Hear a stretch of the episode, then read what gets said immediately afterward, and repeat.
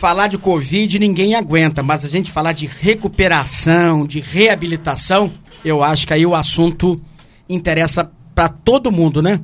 Eu estou recebendo o doutor Matheus Carneiro, doutor Eduardo Souza, um fisioterapeuta e um médico cardiologista, doutor Matheus, e que nós vamos falar da reabilitação cardiopulmonar e metabólica após o Covid-19. Que notícia boa quando começa a reabilitação, a recuperação. Bom dia, doutor Matheus. Um prazer tê-lo aqui no, aos nossos estúdios. É, bom dia, Zezé. Bom dia, Jaqueline. Bom dia. A todos aqui no estúdio, né? A gente tem, às vezes, muito pouco tempo para falar, mas eu quero deixar registrado aqui o meu apreço pela rádio. É, eu sou, eu sou um, um, um, fã de rádio, eu gosto. Está no carro, eu coloco na rádio, então eu acho que o trabalho de vocês é muito importante. Obrigado pelo convite.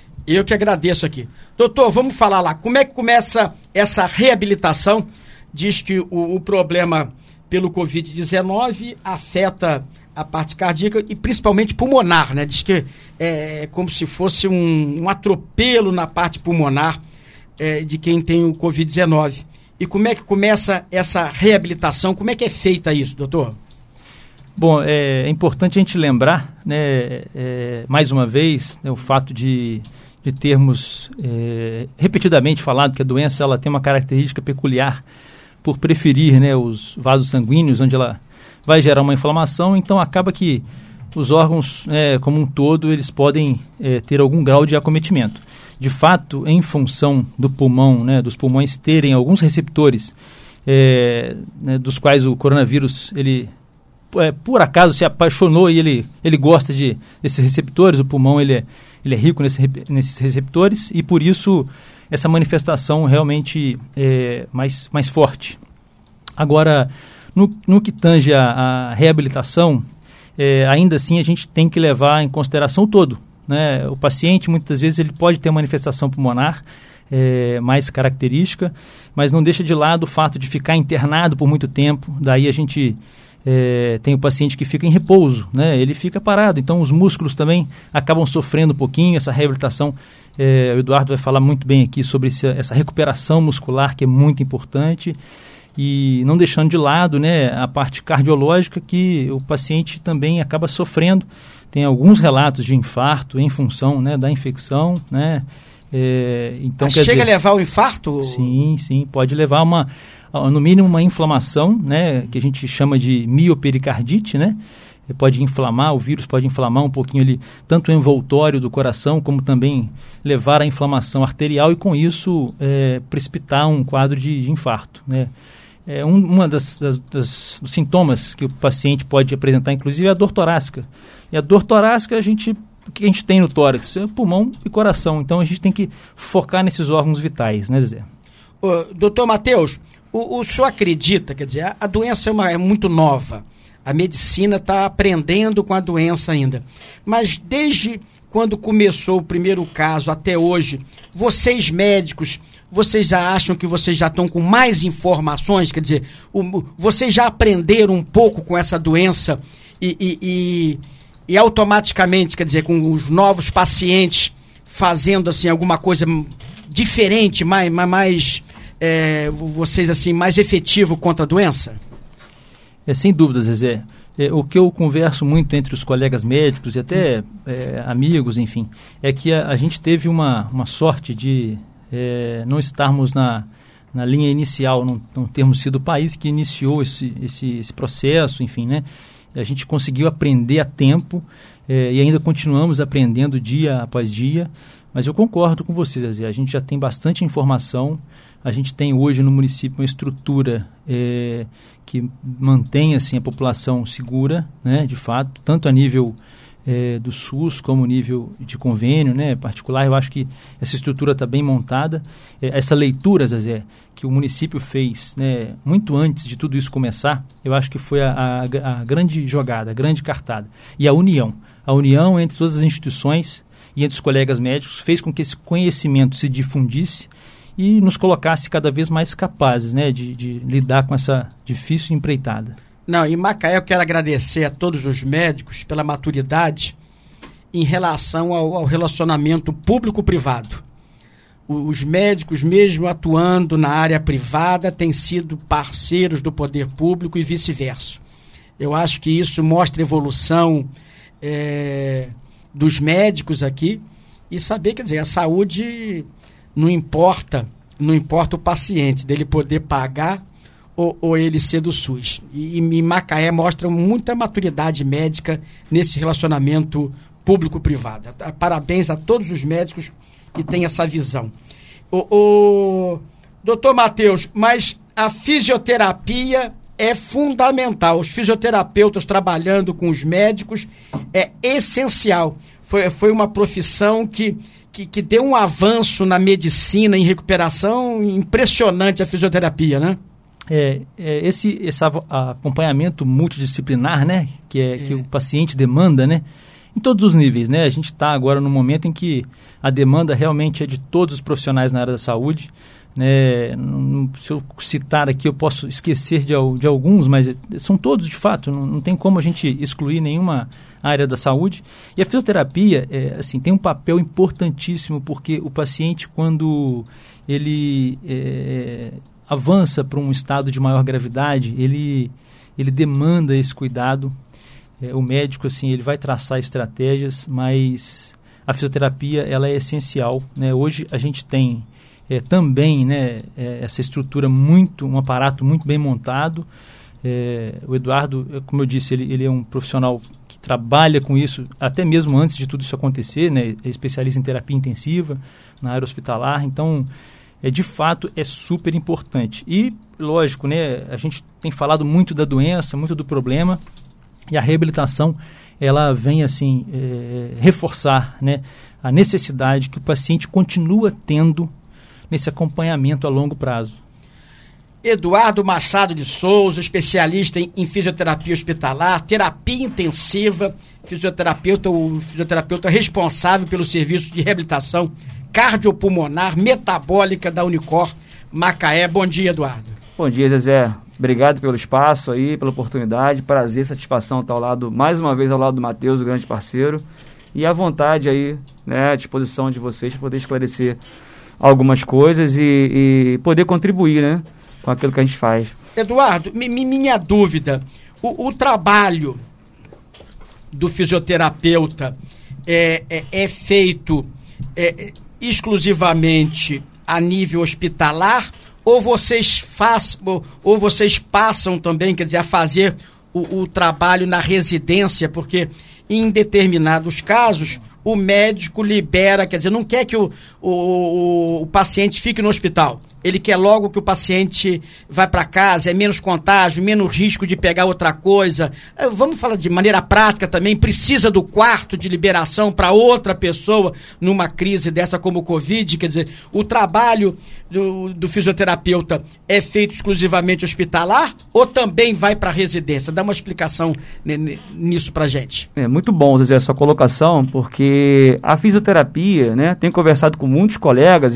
como o doutor Matheus falou bem, a gente tem trocado ideias, trocado experiências, né, e mesmo antes desse é, indivíduo ir para o hospital, tem sido cada vez mais comum nós fisioterapeutas estarmos prestando assistência domiciliar, né? é, com diferentes técnicas e recursos que a gente vem utilizando para tentar evitar que o paciente, que o indivíduo precise ser hospitalizado. Esse é um ponto muito importante. Os resultados têm sido muito bons. É, e após a hospitalização, é, nós estamos cada vez mais sendo inseridos né, nesse cuidado né, para que o paciente possa rapidamente se restabelecer. Então, além do cuidado é, domiciliar pré-hospitalização, né? O cuidado dentro do hospital tem sido essas duas vertentes têm sido é, é, é, digamos um, um, ponto de atuação dos fisioterapeutas.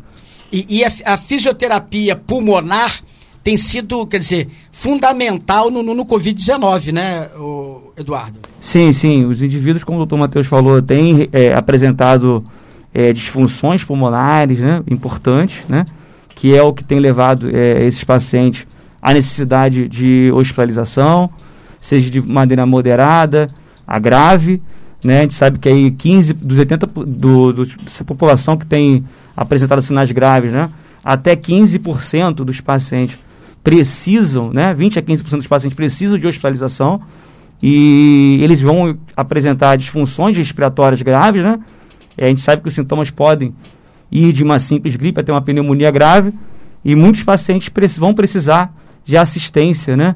É, de, da equipe multidisciplinar. o fisioterapeuta tem atuado desde o momento é, é, em que o doente apresenta essas disfunções né, respiratórias, quando ele tem uma dificuldade de atender ao aumento da demanda respiratória, né, que vão levar a disfunções é, do que a gente chama de troca gasosa, né, e é quando ele começa a iniciar aquele quadro de insuficiência respiratória, né, é, saturação acaba caindo, que são os níveis de oxigênio na circulação sanguínea, e são aquele o ponto em que a gente começa a olhar de maneira diferente o paciente e o fisioterapeuta já está inserido nesse momento, né, tentando otimizar a oxigenação, né, através de recursos como oxigenoterapia. E quando nós não conseguimos obter êxito, né, não é, é, é claro que por questões da evolução da doença e esse paciente precisa de suporte ventilatório invasivo, ali também está o fisioterapeuta junto da equipe multidisciplinar, né? Momento quando se é necessário o paciente ser entubado, colocado em assistência ventilatória mecânica invasiva, né? É, então, a gente, de certa maneira, né, diretamente, nós estamos inseridos em todo o processo, desde da tentativa de prevenção, né, para que o paciente não vá para necessite do suporte ventilatório mecânico invasivo de alta complexidade, até é, o momento em que ele é retirado dessa condição desfavorável, né, o, crítica. O, né? deixa, deixa, deixa eu mexer com vocês aqui um pouquinho, o, o com vocês dois e principalmente o doutor Matheus aí também. Doutor Matheus, eu acho, quer dizer, o pulmão é um dos órgãos mais vitais, essenciais à vida. Mas eu acho o pulmão meio burrinho. Eu, eu, eu, eu, vou falar por que eu acho que o pulmão meio burrinho. Porque o pulmão é um órgão, por exemplo, porque eu, acompanhei vários amigos, inclusive meu pai com, com cirurgia cardíaca, e quem entra para essas cirurgias brutas recebe anestesia geral por muitas horas, o pulmão entende, entende aquilo como morte. E o pulmão, quer dizer, isso me corrige, o pulmão ele é o primeiro órgão a, a murchar logo e, entra num processo até mesmo de, de, de pus, de, de, de, de, secreção. Logo ele, ele entende que anestesia geral é, é, é, como se fosse a morte. É mais ou menos por aí, quer dizer, isso. Eu, eu gostaria que o senhor, que o senhor me corrigisse. O, o, o, é, na, na, verdade, o, hum.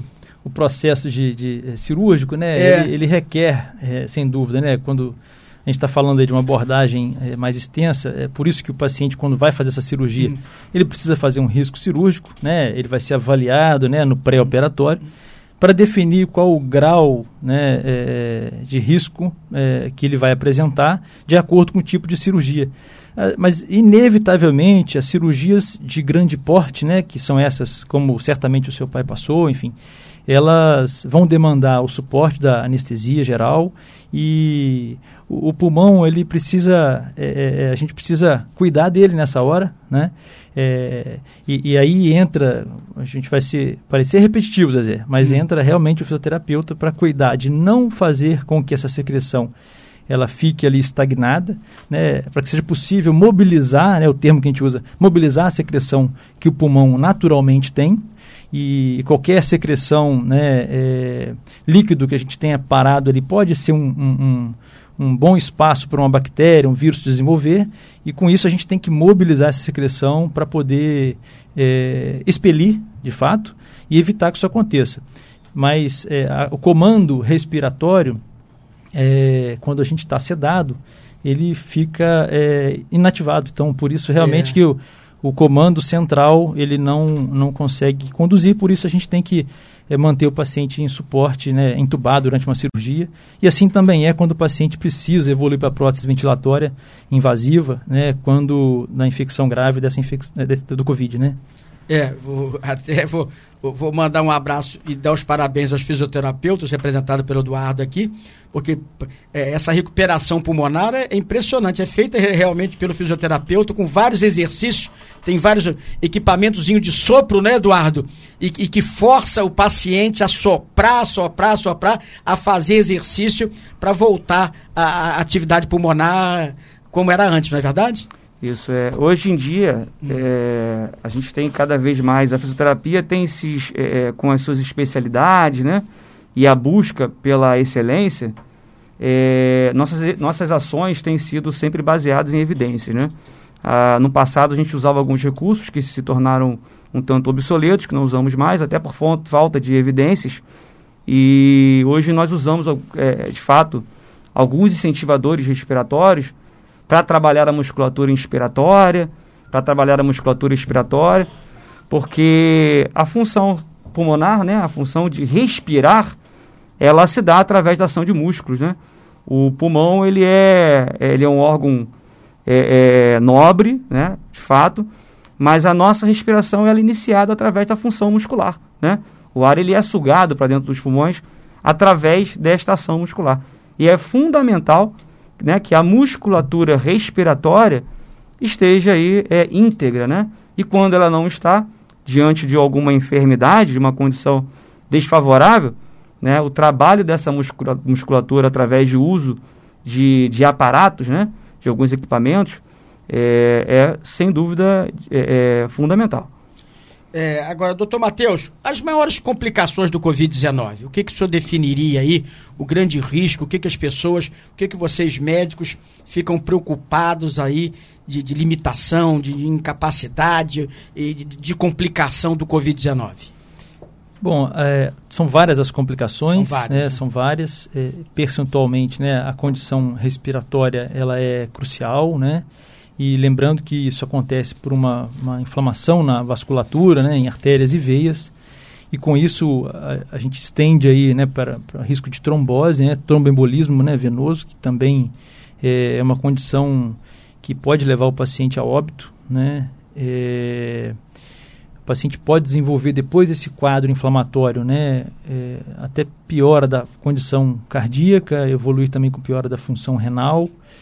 É, lembrando também aí que, é, como o Eduardo colocou muito bem, a questão da musculatura, né? A gente demanda a musculatura para a própria mobilização, a gente anda de, dependendo dos músculos e pelo fato de ficar acamado muito tempo, o sistema musculoesquelético também acaba sendo afetado. É, mas a, a, grande complicação, Zezé, é, não deixa dúvida, né, é a condição respiratória, né?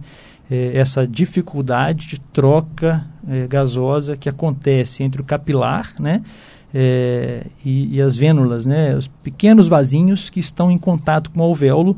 Daí essa troca gasosa, quando a gente puxa o ar, né, rico em oxigênio, ele vai passar, né, para os vasos do alvéolo para os vasos entrar na nossa circulação, é exatamente nesse ponto que mora o problema, né? E com isso todo paciente ele, deve tomar né, todos os cuidados quando ele está internado em, em, tar, em poder mobilizar o mais breve possível para evitar a trombose, mas é, é, crucial que todo paciente, assim como tem sido feito mundo afora, né, é, utilizar a heparina para evitar esses eventos tromboembólicos. Né?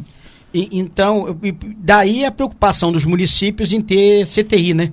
Ter equipamentos suficientes. É daí que está todo mundo esbarra sempre no número de leitos de UTIs preocupado com essa condição respiratória. É isso, doutor? Sem dúvida. E esse tempo né, que os, os municípios precisaram precisaram que tiveram né de uhum. organizar essa esse aparato todo Zezé, é, foi foi crucial foi dependente disso porque se a população tivesse não tivesse se cuidado né ou pelo menos grande parte dela que é o que a gente conseguiu atingir no país é, deu tempo né, da, da estruturação do serviço de saúde para poder receber os pacientes com maior gravidade. E sem dúvida, a UTI ela tem sido muito demandada é, porque esse, essa, esse cuidado né, na sociedade muitas vezes não acontece e é, fatalmente são esses os pacientes, são as pessoas que vão evoluir com complicações. Né? Daí os familiares também eu gostaria de lembrar uma coisa que todo, para todos que nos ouvem, né? É, o cuidado que a gente tem em usar a máscara não é para se proteger apenas, mas para proteger o próximo. Essa preocupação com o outro, ela começa nesse momento. É, já que ah, muitos dos pacientes assintomáticos, eles portam o vírus e transmitem a doença. Então, muitas das vezes, o paciente não tem um, um, sinal clínico que chama atenção, ele não vai ter febre, ele não vai ter tosse, ele vai ter, às vezes, uma coriza que ele imagina que possa ser da mudança de tempo, mas ele pode estar portando o vírus e por isso é importante que ele se proteja e use é, a máscara, higienize as mãos, são os cuidados então, que a gente então, tem a repetido bastante. A importância do ambiente seguro é fundamental. Não há dúvida, não há dúvida. É, daí o cuidado que a gente tem tomado lá na clínica para poder retomar as atividades, né? Porque muitos dos pacientes que ficaram é, sem poder ir ao seu médico, né, para fazer o controle de doenças que já tinham, né, muitas vezes hipertensão, pacientes portadores de vasculopatia, pacientes que têm doença pulmonar obstrutiva crônica, que demandam consultas periódicas. Você imagina ficar três meses sem, sem poder ver o médico, né, sem poder estar com o fisioterapeuta ou, ou até mesmo fazer algum exame que seja necessário. Então, quer dizer, a gente está retomando com todos os cuidados, né, lá na clínica a gente tem até conversando com a Jaqueline, a gente comentou que a gente teve que diminuir um pouco o, o, o número de pacientes para respeitar essa distância né, que, que foi colocada como segurança. Né?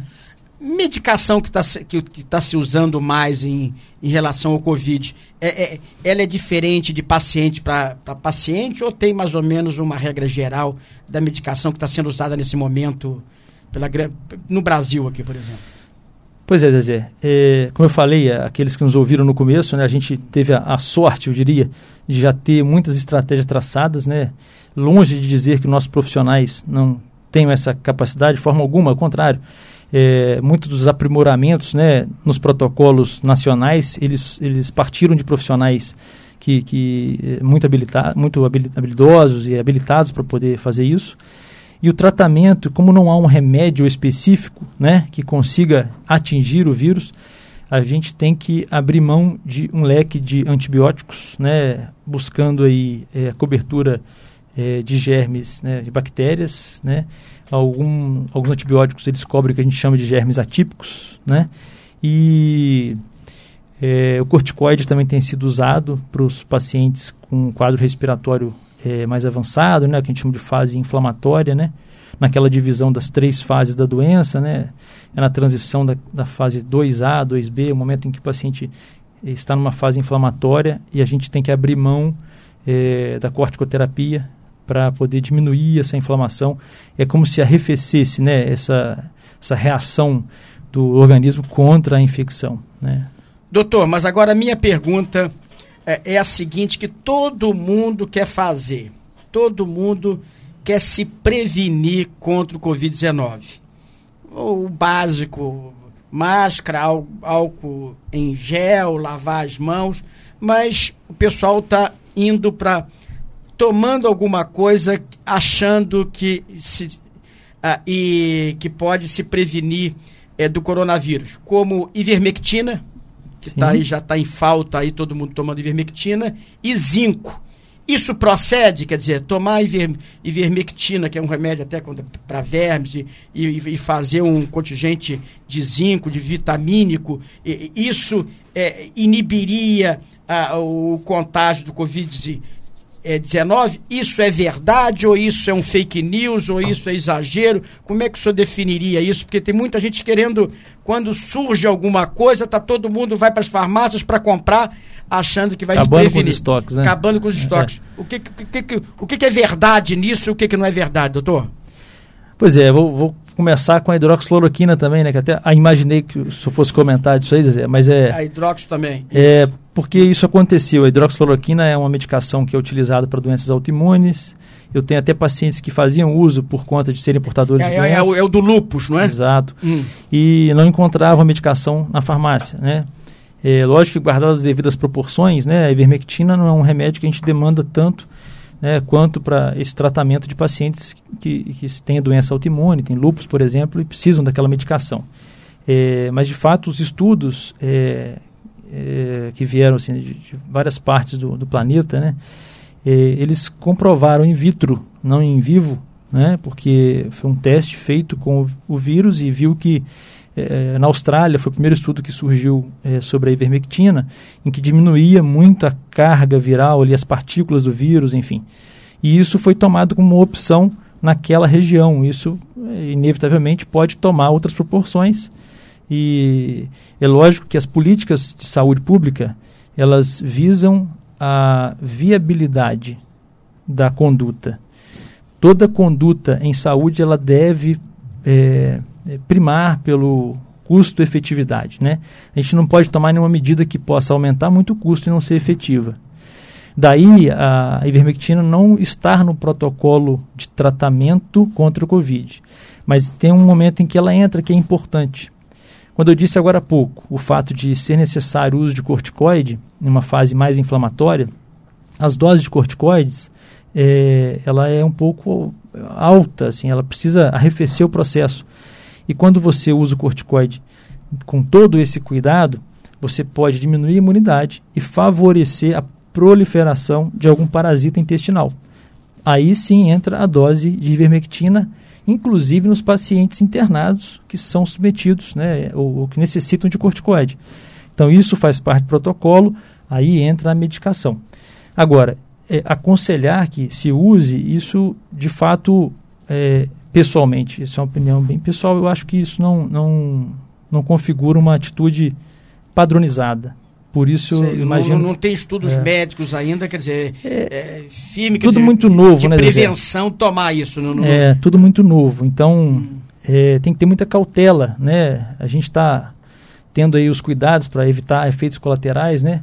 E quando você fala efeito colateral sistêmico, ou seja, que aquela pessoa pode ter, já, já está existindo, né? Já estão existindo efeitos colaterais sociais, né? Essa falta de medicação para aqueles que de fato precisam.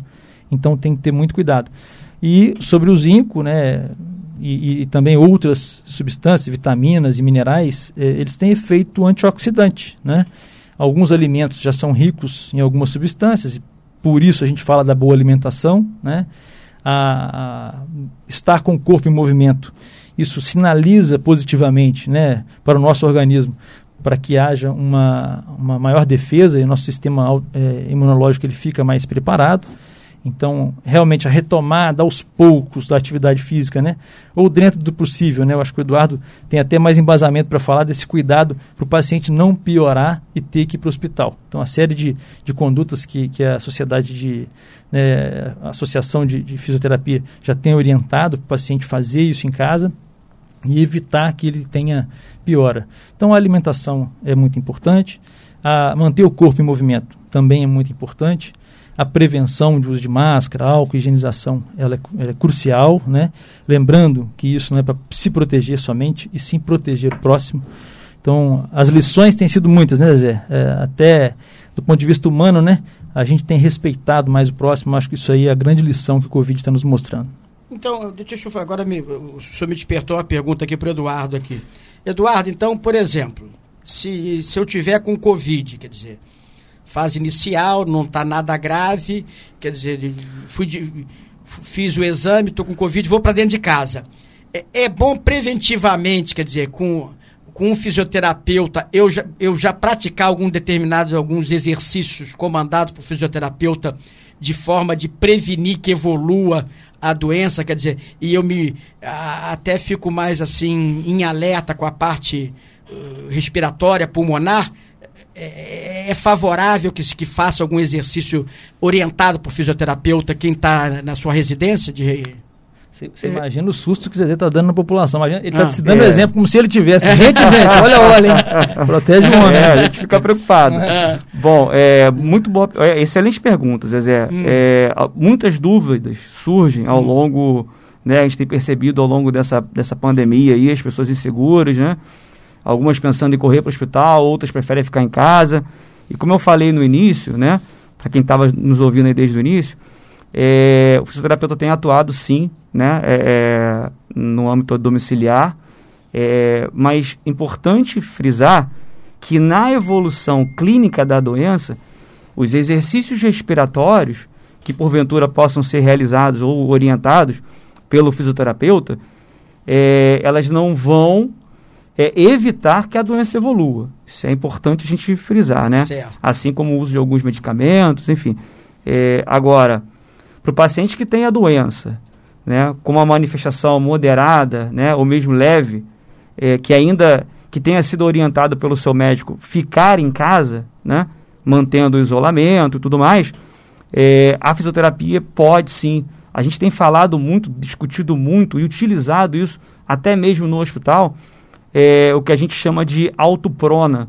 O que, que é isso? Muita gente tem ouvido falar aí, é a, a, a respiração, no caso do paciente ainda não entubado, né, vamos tratar aqui como respiração em prona, né, a autoprona, por exemplo, é um recurso que a gente se baseia em questões fisiológicas, né, em fisiologia né, do sistema respiratório, em que a gente coloca o indivíduo para respirar né, deitado, vou usar um termo aqui simples né, e, e, e usual, deitado de barriga para baixo, né, porque a prona é isso.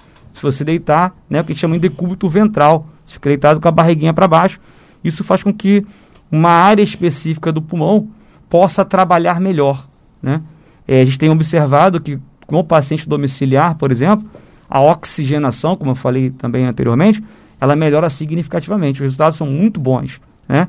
É, a gente tem observado uma resposta boa, inclusive muitos pacientes é, em cuidados domiciliares, é, não necessitando de ir para o hospital e aqueles que estão no hospital, é, a gente conseguindo minimizar, né? diminuir o número de, por exemplo, de intubações, né? E ida desses pacientes para o respirador mecânico, né? Necessidade de uso de sedações, tempo prolongado de internação. Mas é importante colocar que os exercícios respiratórios, né? Como medida preventiva, a gente ainda não tem a segurança para afirmar que vai fazer realmente uma, um, vai ter impacto, né? É, o que a gente sabe é que, infelizmente, ainda não há, né? É, mas é importante o indivíduo que tem a doença, que esteja em casa, que possa ter o acompanhamento do fisioterapeuta, né? Para prevenir diferentes situações, né? E quanto antes a gente promover aí a plena recuperação, auxiliar, né? Não sozinho, que ninguém faz nada sozinho, né?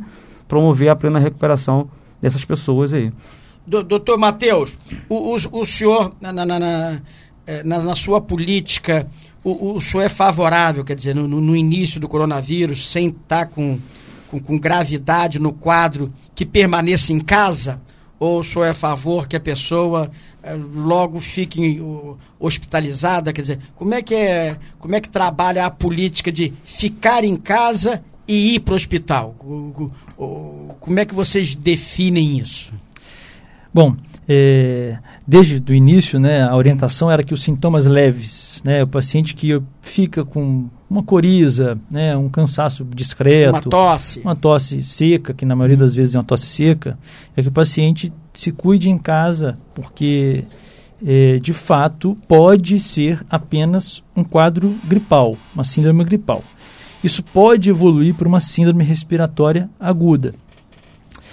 É, aí vai, assim, uma lembrança, de forma nenhuma para alarmar, mas é, o que vem se notando é que muitos dos pacientes, aqueles que, mesmo orientados, de que se o sintoma piorar ele deve procurar o hospital, o paciente muitas vezes ele evita e deixa de procurar. E quando ele busca o hospital, na verdade o centro de triagem, ele já está gravado. Ele já chega um pouco mais grave. Então, o que tem de fato ficar registrado é que a gente é capaz de saber aquilo que nos limita, aquilo que nos faz mal. E não achar que aquilo é uma coisinha simples, um sintoma que vai passar se estiver piorando. Não pode. Já, já teve simples, começou a piorar, eu tenho que procurar assistência. É, o fluxo né, municipal desses pacientes ele foi muito bem elaborado. Então, se a gente respeitar isso, é possível que o município consiga restringir a evolução dos casos. Ou seja, restringir a evolução dos casos, eu digo, há a infecção, mas aquele caso ele não vai evoluir para uma forma grave. E, então, quer dizer, o centro de triagem ele recebe o paciente, o médico avalia, a equipe multidisciplinar avalia, enfermeiros, fisioterapeutas, definem se o paciente vai precisar seguir um curso de internação ou vai voltar para o seu domicílio E muitos deles, eles são orientados a voltar no centro de triagem, caso depois de ter ido pro, voltado para casa, tiverem alguma piora, né? Então eu acho que é, a gente tem que saber dosar isso para não alarmar a população de forma alguma, mas lembrar que os seus sintomas, se são leves, você observa atentamente e se cuida, se protege, usa máscara, tudo que a gente já falou e repetidamente vamos falar.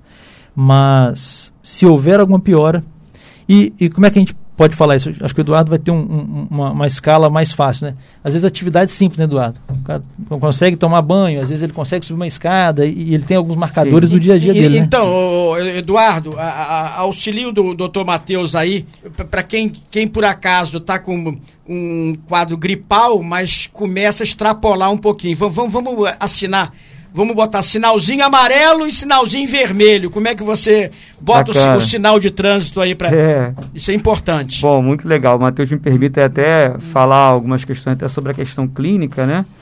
É, o, os sintomas, a gente espera que, que, que o paciente comece a melhorar após o quinto, sexto, quinto dia, né?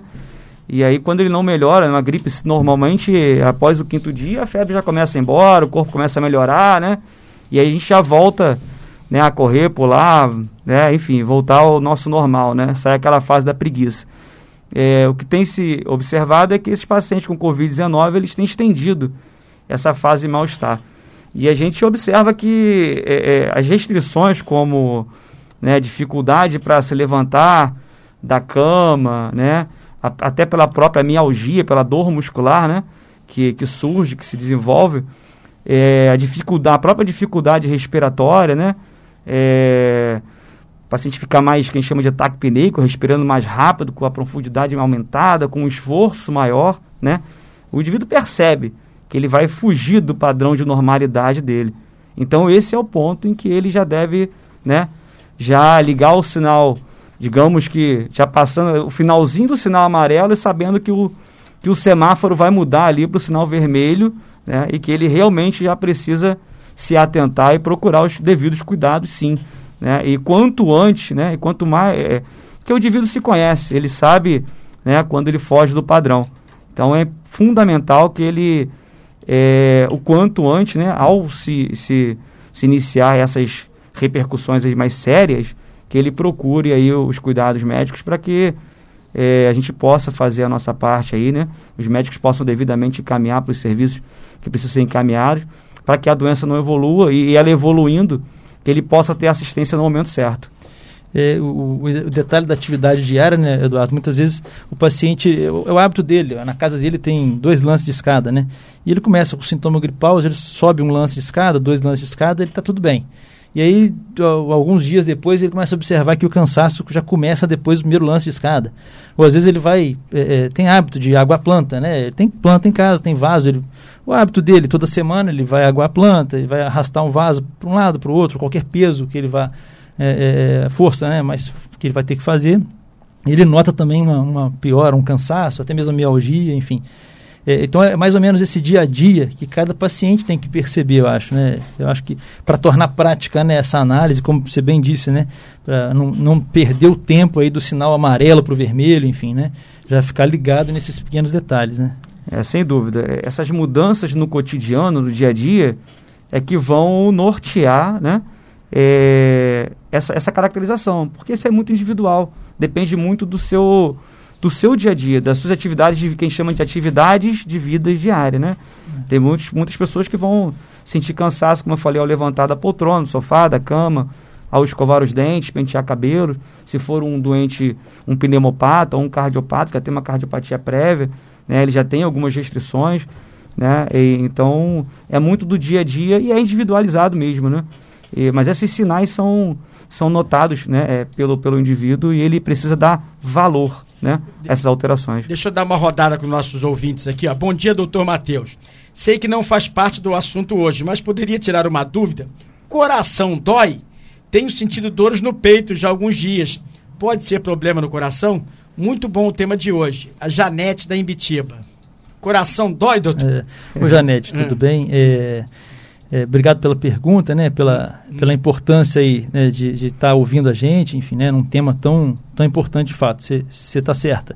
É seguinte, o coração, né? Assim, a dor no peito, né? A dor no tórax, né? Ela pode de fato acontecer e pode ter várias origens. O coração em si, a gente sabe que o coração dói, mas até mesmo uma dor de de paixão, uma dor de preocupação, né, Zezé? Pode causar uma dor no coração. Mas a dor de origem cardíaca, ela tem as suas características, né? É, muitas vezes o paciente nota a dor é, quando faz um esforço um pouco é, demasiado, mais do que ele está habituado. E isso muitas vezes é, pode passar por um período pequeno, alguns minutos, ela pode se repetir, isso pode se caracterizar como angina, né? Mas a dor torácica, a dor que acontece né, no peito, ela pode ter outras origens, como por exemplo, a próprio quadro respiratório, né, inflamação, infecção respiratória pode levar a um desconforto torácico. É, de fato, é, como eu disse, é, o coração ele pode dar sinais, é, mas ele tem as suas peculiaridades. Não tem dúvida de que se você tiver com algum sintoma, lógico, é, e esse sintoma ele se repete e não melhora, eu, mesmo que ele seja uma vez pontual e muito forte, ó, o pronto atendimento deve ser procurado. Janete, procurar o um médico, meu amor. Não, não, não, não, não, não brinca, não. Se está sentindo dores no peito, quer dizer, ele vai, ele vai. Ou se não for coração, você pode estar com um problema pulmonar, você pode estar com um problema de, de vários outros tipos de problema. Então o doutor está dizendo: epa, não, não, não bobeia com isso, não, minha querida. Vamos procurar médico. Isso aí. Zezé, meu medo de pegar Covid é meu pulmão. Sou fumante há anos. Já sinto falta de ar. Será que no meu caso, caso venha pegar esse vírus, tenho como sobreviver? O que, que eu posso fazer para fortalecer meu pulmão? Roberto Reis do Novo Cavaleiro. Fumante, me... primeiro você merece um bom puxão de orelha, né, Roberto? Doutor, fumante é um perigo, né, doutor? O cigarro faz muito mal, né, doutor? Vamos assustar o Roberto primeiro, mas depois você acalma ele, que primeira coisa tem que largar de fumar, Roberto. É isso aí. O é. Zezé já deu o um recado, é. Roberto. De fato, o cigarro ele é um, é um grande vilão, né? É, é uma droga dita lícita, né? Mas ela não, não é boa, não, não faz bem, enfim. Então, a cessação do tabagismo é uma medida primária. Todo paciente que é fumante, né, ele deve cessar o tabagismo. Isso vai te trazer melhoras consideráveis que vão acontecer desde as primeiras horas, né, as primeiras 24 horas, até dias e semanas. Então, você vai observar que você vai ter um condicionamento é, respiratório melhor, né, você vai ficar mais distante, né, diminui o risco de ter complicações não só pulmonares, como cardiovasculares. Então, de fato, assim, o cigarro é, eu uso muito o exemplo seguinte, assim, já basta dizer que o tabagista passivo, que é aquele que convive com o fumante, ele já é refém e vítima de várias doenças sem sequer colocar um cigarro na boca. Então, aos fumantes, é, o que eu lembro é que você deva pensar muito mais nos problemas que você já consegue causar aos que estão próximos a você, imagine você que, que faz, eh, que tem o hábito, enfim. Mas não é, não é, não é fácil, viu, Zé?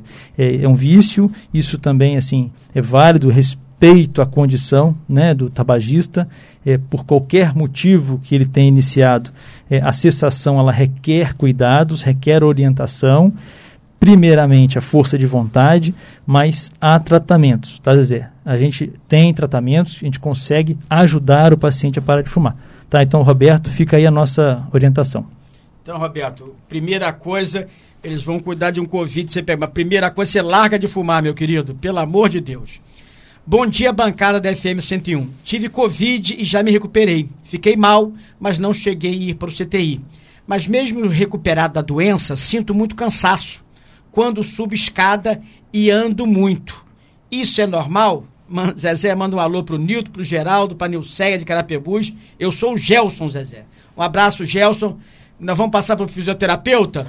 O, o nosso, nosso o, o, o, meu querido Eduardo Machado. Eduardo, o, o nosso Gelson teve Covid, mas é, se recuperando ali, mas ele está sentindo cansaço. Ele vai subir uma escada, sente que está puxado. Ele quer saber se isso é normal, se não é normal, o que, que pode, a gente pode ajudar o Gelson. Bom dia, Gelson. Então, a gente tem. É tudo muito novo, né? É, como a gente vem dizendo aqui ao longo dessa, desse bate-papo. é, o que a gente tem observado é que a grande maioria dos pacientes, após né, é, é, passar por essa tempestade né, viral, né, eles têm realmente apresentado algumas repercussões, né, é, não só pulmonares, como cardíacos, entre outros. A gente está tratando especificamente das cardiorrespiratórias. E essa limitação, esse cansaço é comum em todos os pacientes. Por isso é importante, né, até é, se dá a importância do tema, né, dessa discussão aqui, para que a gente possa tratar né, é, da reabilitação é, cardíaca e respiratória e também metabólica, porque vão haver, podem haver repercussões metabólicas também, né, e, por conta das disfunções renais, né?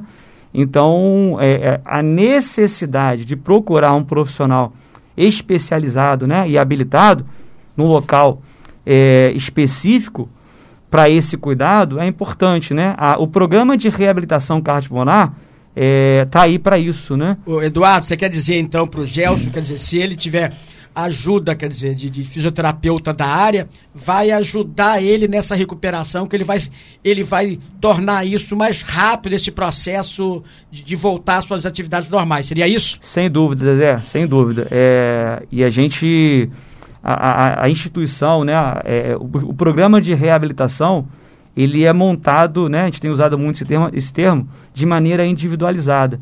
Né? Então, conhecendo as necessidades do, do, do indivíduo, né? as repercussões cardiopulmonares que ele vai apresentar, daí a gente traça um programa de reabilitação com exercícios, né?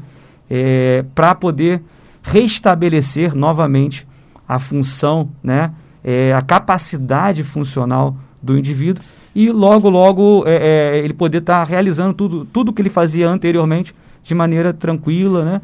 Sem tanto, tanta dificuldade, né? Completa, doutor Matheus. É, lembrando, Zezé, o Eduardo falou muito bem, é assim, o, o paciente ele não vai ter um apoio é, que vai ser contínuo e permanente na reabilitação, tá? Vamos lembrar bem, como o Eduardo acabou de falar, o protocolo é individualizado, o programa é feito de acordo com a demanda de cada paciente e esse acompanhamento, normalmente, ele leva é, três meses, né, 12 semanas, é o padrão, mas esse acompanhamento ele deve se estender né, até seis meses e até dois anos, dependendo da repercussão.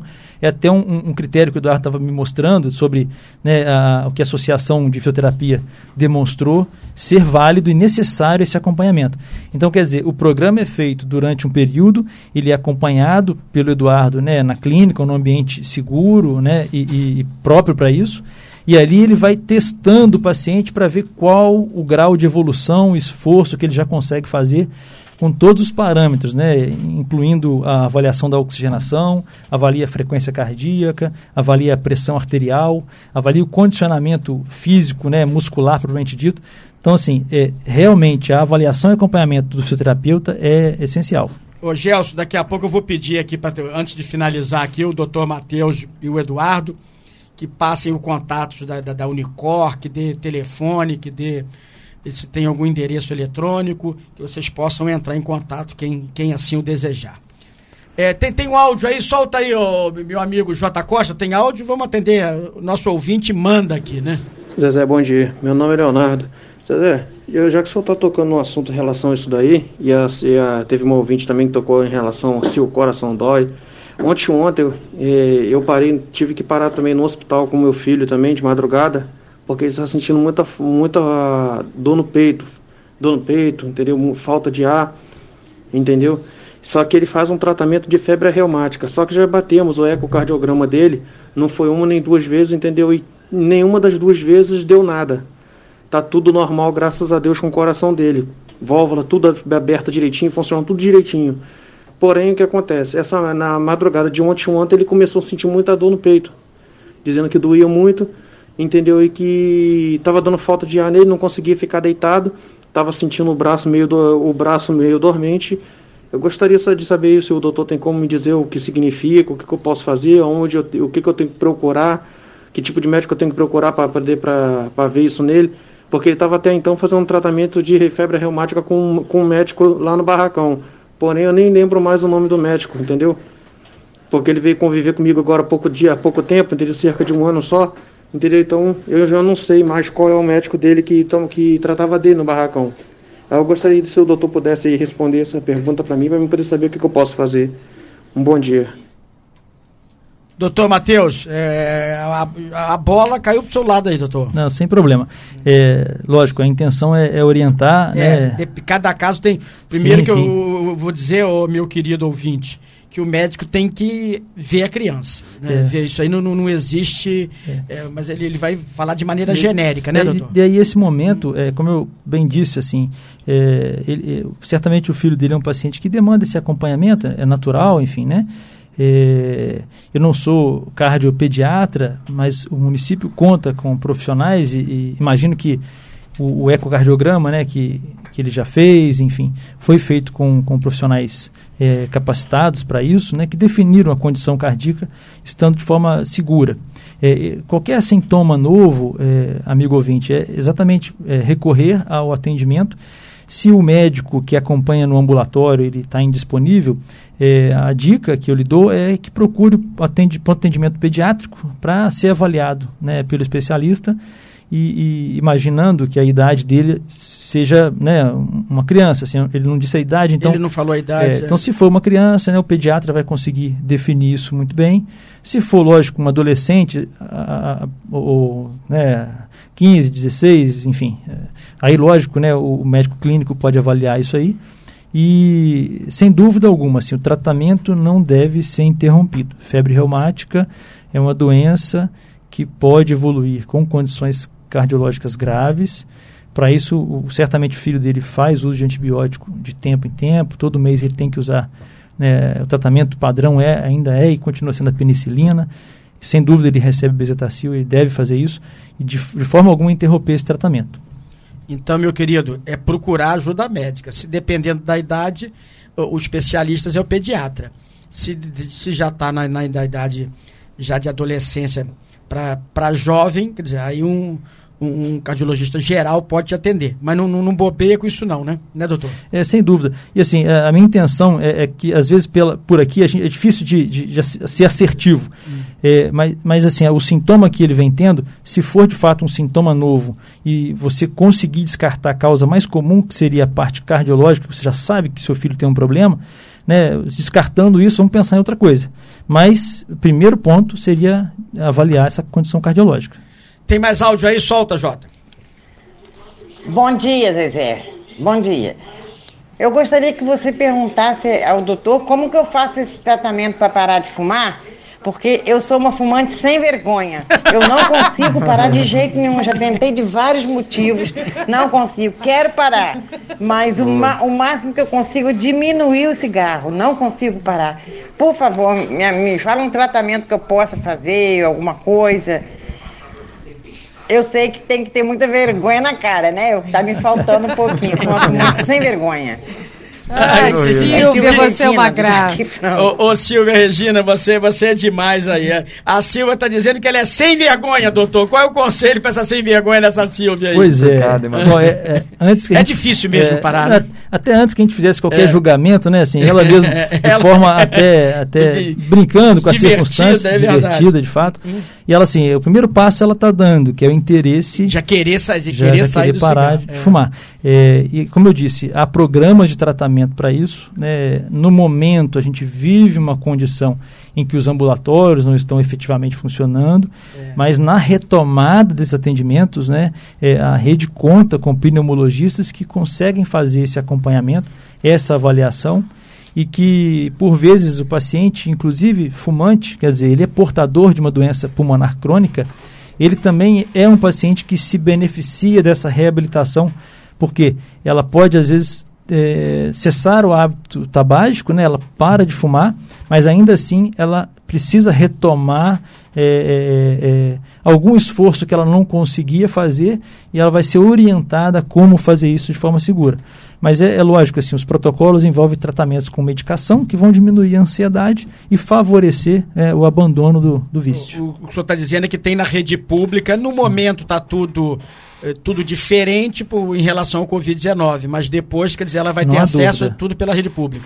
É possível, sem né? dúvida. Você... O município tem sim. Ô Silvia, depois nós vamos passar depois, deixa, deixa Silvia, nós temos que acomodar com o Covid, porque é, vários, vários é, tratamentos aí estão suspensos, é claro, pelo Covid. É, alguns, Mas, ah, talvez alguns pneumologistas José, hum. já estejam atendendo né, no município. Tem alguns colegas que atendem no município, muito bons, inclusive, suspeita dizer aqui. Mas eles, eles teriam condição de avaliar a Silvia, sim, também. É, se ela procurar, né? Hoje em dia na internet a gente consegue encontrar esse profissional, é fácil de localizar. E é uma saída para ela se ela de fato tomou essa decisão e precisa fazer isso. É, tem mais um áudio aí? Solta aí. Bom dia, Zezé. Aqui é Rosane Alves da Barra. É, o pessoal também estão comprando muito azitromicina de 500 e vermectina. Isso aí procede também para ajudar no, na cura do corona? Doutor, com... é, como eu falei, é, a, a azitromicina ela é uma medicação que pode ser útil desde que com avaliação médica e definição de necessidade do tratamento. É, que ela é de fato um tratamento para todo paciente que interna é, e que não fez uso né, de nenhum antibiótico antes. É, por vezes, alguns pacientes são orientados então a usar o antibiótico e aguardar em casa, e alguns né, que não fizeram nenhum tratamento e precisam ser hospitalizados, eles vão receber isso como protocolo do município, Ministério da Saúde, enfim, em vários locais do mundo aí, mas sempre com orientação médica. Então, ela é uma medicação que não trata especificamente, como eu já disse, né? Ela consegue ampliar um pouco o espectro de ação das outras medicações, mas é, isoladamente, só em casos específicos e avaliados pelo, pelo médico. Olha, nossa, nossa live está sendo vista nesse momento em Houston, Estados Unidos. A Rosângela está aqui. Bom dia, Zezé. Estou em Houston mas sou de Macaé e acompanho sempre as notícias da minha querida Macaé pelo aplicativo da Rádio FM 101. Quero parabenizar todas as equipes médicas da cidade que estão dando um show e pedir para a população ajudar com cada um fazendo a sua parte. Então tá aí, Rosângela de Houston, doutores. Tem outra aqui, Adriana Costa do São Marcos. Zezé, as ruas estão sempre cheias eu acho chato não poder ir ao médico, porque tudo agora é coronavírus. Tá aí, ela tá chateada que tá vendo gente na rua, ela quer sair, mas não tá indo. Mas é, é, continuar mantendo a prudência, né, doutor? Ah, sem dúvida. Prudência, ela, ela tem sido, é, é, a paciência, né, enfim, várias, várias virtudes têm sido chamadas à tona para que a gente tome, é, é, tome posturas diferentes, enfim. É, e lógico, é lógico que a retomada ela vai ter que acontecer, já vem acontecendo. Né, alguns decretos já demonstraram isso, né, o município já começou a liberar algumas áreas de atendimento no comércio, enfim. É, e desde sempre, né, as clínicas, né, consultórios, têm funcionado desde que funcionem dentro dos protocolos, dentro dos cuidados necessários. Então, isso não impede né, que o paciente procure atendimento caso ele precise. E sempre lembrando dos cuidados de utilizar a máscara. É, muitas vezes o horário marcado é sempre uma boa alternativa. O paciente liga, agenda o seu horário, procura o atendimento. Certamente as clínicas né, e consultórios estão tendo esses cuidados e, e, o paciente ele consegue resolver aquele problema. Né? Não há dúvida, a gente não pode deixar de lado o que o paciente já tem, o paciente já trata e, e, esse paciente ele já tem essa liberdade. Isso foi estruturado para que ele não ficasse descoberto. Então vamos lá, vocês dois agora, para dar o, como é que acha o, o, Eduardo Machado de Souza, fisioterapeuta, doutor Matheus Carneiro, médico cardiologista. O, o, como é que acha aí vocês aí através da, seria através da Unicor? É, lá na Unicor, a gente está hum. ali anexo ao Hospital São João Batista, né, na, na Praça Verício de Melo. Pertinho ali da Casa de Caridade. Exatamente. E hum. lá a gente conta com uma estrutura, Zezé, é, hum. de atendimento de, nos três níveis, né, de baixa, média e alta complexidade. Então a Unicor conta né, com atendimento desde o paciente que precisa de cateterismo, angioplastia, implante marca-passo. É, a gente inclusive é credenciado do SUS lá, o hospital é o credenciado a gente presta esse serviço em conjunto lá. Vocês prestam serviço ao SUS também? Sim, prestamos. É, é, existem lá os ambulatórios né, que são direcionados para os pacientes que já fizeram cirurgia cardíaca, pacientes que já colocaram stent, então são ambulatórios do SUS que são específicos, né, porque é a nossa área de atuação. Mas a gente atende convênios, né? É, atendemos é, e fazemos exames também. E, lógico, é, a reabilitação, que é, o, é realmente o, o, foco da, da nossa preocupação com o paciente que vai retomar a vida. De forma nenhuma ele vai desenvolver um problema que ele vai ficar refém daquilo.